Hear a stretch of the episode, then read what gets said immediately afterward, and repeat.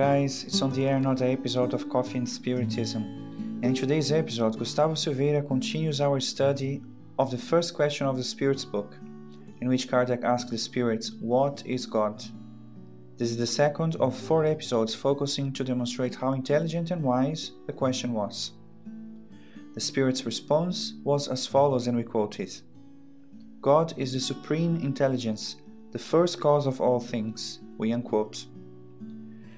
We will start with a definition of God as the supreme intelligence. This means that God is not a being who has supreme intelligence, He is the supreme intelligence.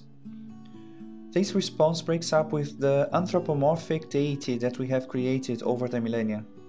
God does not have a physical body, which means that God is not a white bearded man seated on a throne judging humanity, defining its future between heaven and hell. God is the supreme intelligence of the universe.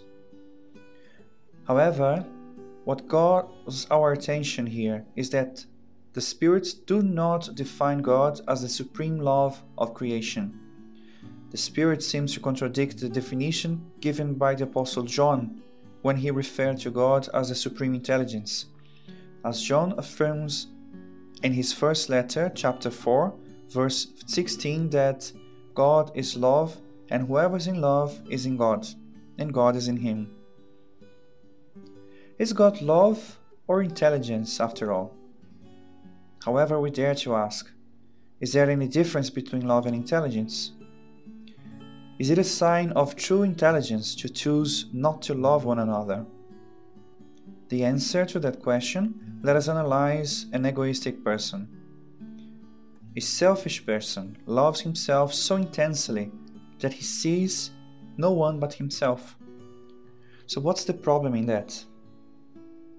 We can use the bacterium as an example because of its profound selfish behavior and its instinct of self preservation and self love, which is so intense that become, it becomes capable of killing its own host while worrying only about its own survival. The interesting thing is that when the bacteria kills its host, it also dies. The same happens with humanity. When we realize that our selfishness also destroys us. In fact, the pandemic has taught us that. If we want to guarantee our own survival, we have also to think about the survival of our fellow brothers, as our own survival depends on a large number of people. Therefore, we need to take care of ourselves and also take care of others. The pandemic showed us that we are all interconnected regardless the country we live in. These two thoughts will lead us to conclude that Firstly, we are not self sufficient. And secondly, we cannot think that someone else's problem is not ours, because whatever happens to someone in a country far away from us may also affect us in one way or another.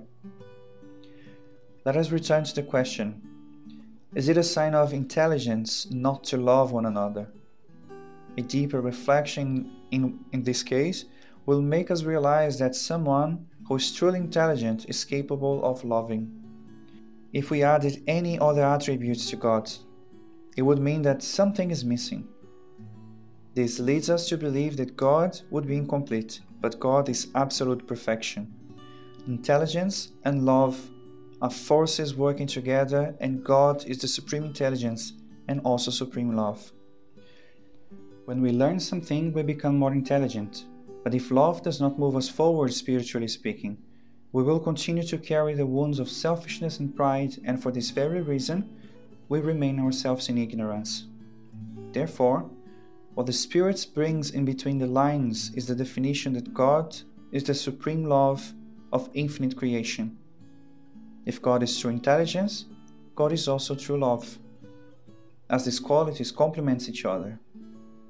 In the next episodes, we are going to continue analyzing the answers given by the spirits to Allan Kardec. Until the next episode of Coffee and Spiritism, guys.